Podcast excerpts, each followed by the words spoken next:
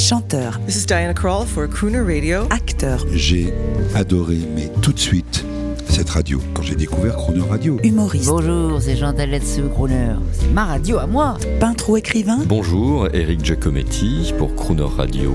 Ils viennent en amis nous parler de leur actualité et nous raconter leur passion musicale. Crooner and Friends. 8h15, 18h15 sur Crooner Radio.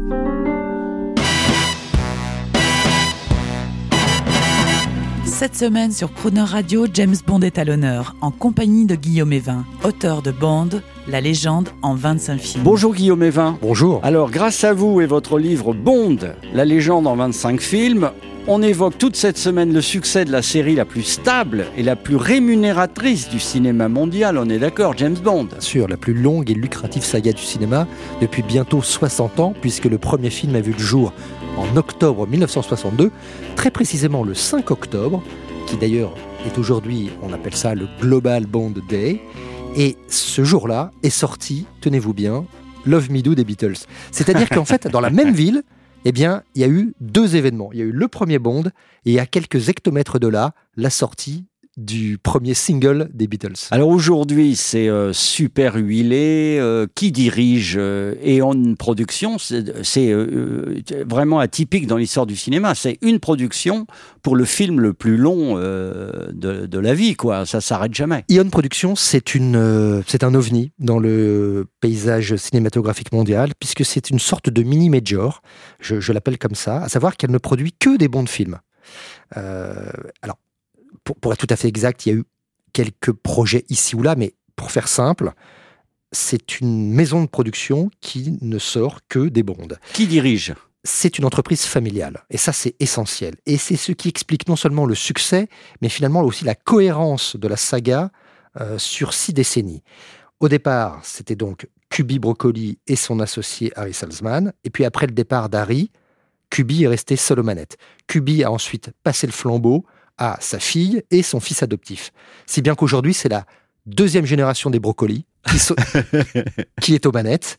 Et on peut espérer, même si la franchise a été vendue à Amazon très très cher, on peut espérer que les neveux, les enfants de Michael J. Wilson et Barbara Broccoli reprennent aussi le flambeau. Mais forcément. Alors, ce qui est marrant aujourd'hui, c'est le jour du cinéma, c'est mercredi. On va parler quand même de quelques ratés. Je pense euh, à ce film de 1969 au service de Sa Majesté euh, avec Georges Lazenby.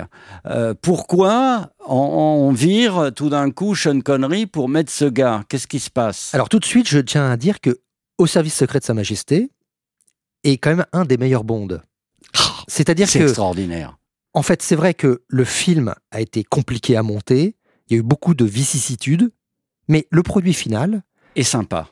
des années après, eh bien, en fait, il faut admettre que c'est un des meilleurs Bonds. Nous, on est frustrés parce que... Alors oui, c'est Georges Lazenby. Pourquoi? Parce que, en fait, Sean Connery était prisonnier d'un contrat léonin. Il avait signé euh, pour cinq bons films, euh, à raison d'un tous les ans, et il était corseté, il ne touchait aucun, aucun droit, en fait, il sur les recettes. l'air. En fait, il aurait voulu être soit associé, ça, ce que vont toujours refuser Broccoli et Salzman, c'est leur grande erreur, à mon avis.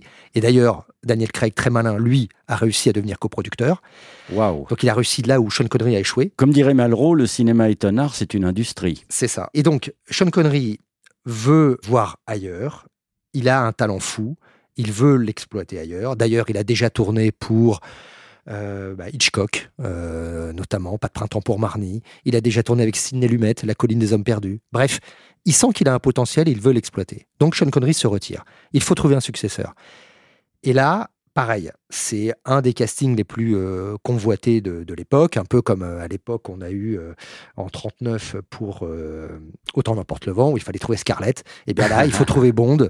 Donc la chasse au Bond démarre, et qui sort du lot? Un inconnu, un Australien. Donc là aussi, c'est encore la, couronne britannique. Et Georges Lazenby, euh, qui était vendeur de voitures, euh, qui, qui a aussi, qui, avait un physique euh, très très intéressant, très athlétique, euh, et qui avait aussi posé pour une, un- une barre chocolatée Cadbury en Angleterre. donc il portait une barre dans son dos façon Atlas. Et donc ce, ce néophyte total va finalement singer Sean Connery À tel point qu'il va même avoir l'idée d'aller chez le tailleur, ce qu'il avait de la suite dans les idées. Pour se faire faire le même costume. Voilà, il est allé à Savile Row et il est allé se faire Ah. le même costume que Sean Connery. Simplement, il a juste eu à rallonger un peu les manches parce qu'il avait les bras légèrement plus longs. En un mot, pourquoi ça n'a pas marché? Sur le coup, ça a moins bien marché. Pourquoi? Parce que les spectateurs étaient habitués à Sean Connery. Et donc, Qui est revenu l'année d'après, deux ans plus tard. deux ans plus tard. Donc c'est vrai qu'il y a eu d'abord un effet de surprise. Le héros qui a porté le, le- la série pendant euh, sept ans, tout à coup, disparaît. Bon, il y a un effet forcément déceptif. De déception, oui. Et, et donc, la, la- la série part de plus bas. Qui plus est, lui n'a pas été très très malin, Georges Lazenby, il a été très mal conseillé. Il n'a pas joué le jeu de la com, il n'a pas rempilé, il n'avait même pas signé son contrat, si bien qu'en fait, il a été éjecté au moment où ce film aurait pu faire sa gloire. Et, et donc, ça a été un petit peu chaotique, mais après, avec le retour de Sean Connery, c'est triomphal avec Les Diamants sont Il revient avec Diamonds Are Forever. Et l'année d'après, parce qu'il est vieux, il fait plus quand même tout à fait l'affaire, arrive Roger Moore. Et là, c'est la classe quand même. Je pense, on va écouter un extrait de Moonraker. Ça me fait plaisir. 1979, Roger Moore et Nickel. Et il y a le grand français, mais mystérieux, Michael Lansdale. On écoute un extrait.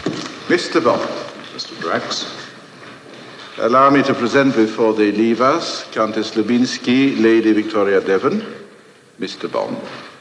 How do you do? Well, my dear fellow, your reputation precedes you, of course. Guillaume Evin, vous le précisiez, parce que attention, hein, faut pas rigoler avec Guillaume Evin sur James Bond. Sean Connery, avant de laisser sa place à Roger Moore, est parti de son propre chef. Exactement, il n'a pas été viré, Non. euh, comme ça le sera le cas de- du pauvre Pierce Brosnan.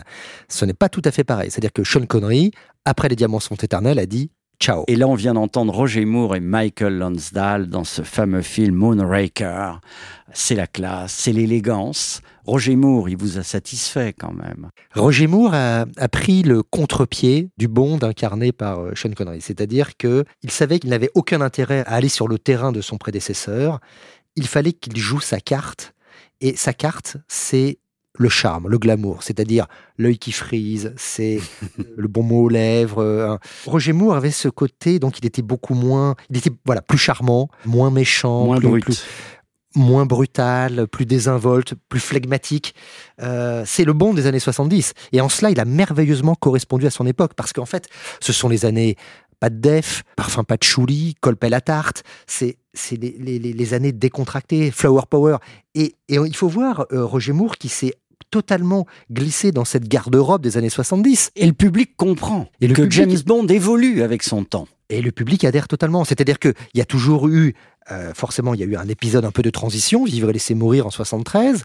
Et puis, peu après, la, la- la machine, en fait, s'est relancée. Et Roger Moore, en fait, a su attirer de nouveaux fans qui ont communié avec Bond dans ces années-là. Et demain, on parlera alors de toute cette autre génération qui arrive et qui renouvelle entièrement le personnage.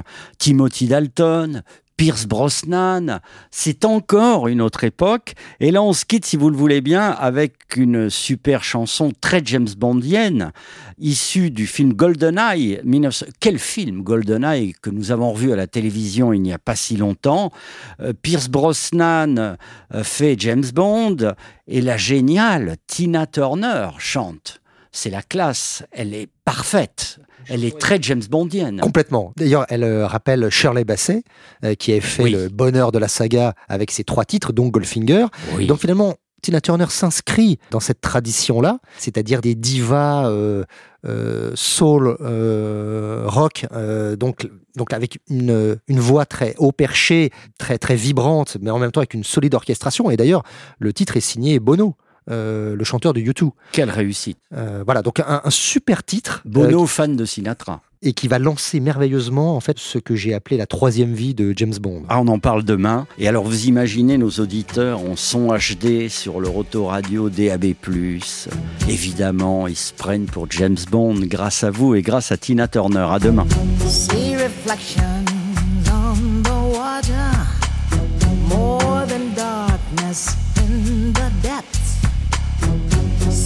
surface and every shadow. On the wind, I feel his breath. Golden eye, I found his weakness. Golden eye, he'll do what I please. Golden eye, no time for sweetness, but a bit.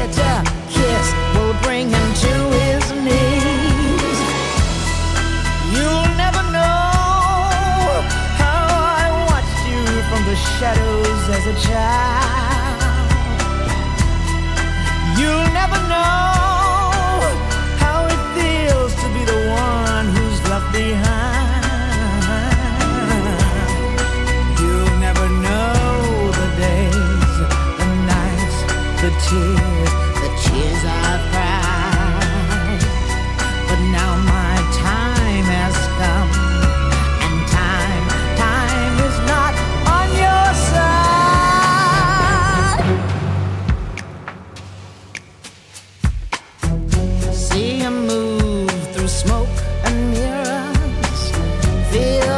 Presence in the crowd. Other girls, they gather around him. If I had him, I wouldn't let him out. Golden eye, not lace or leather. Golden chain taken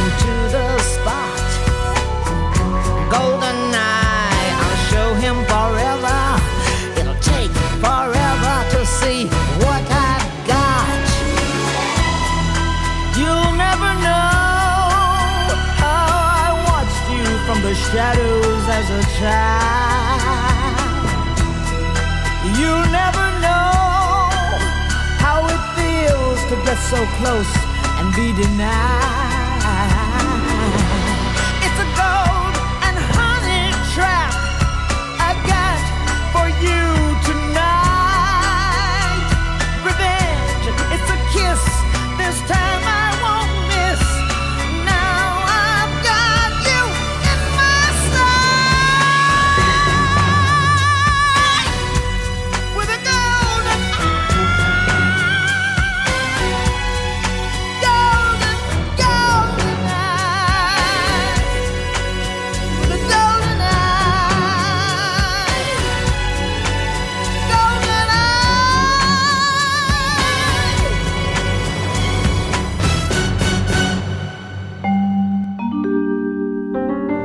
Demain à 8h15 et 18h15, vous retrouverez James Bond avec Guillaume Evin et l'intégralité de cette interview en podcast sur le chronoradio.fr.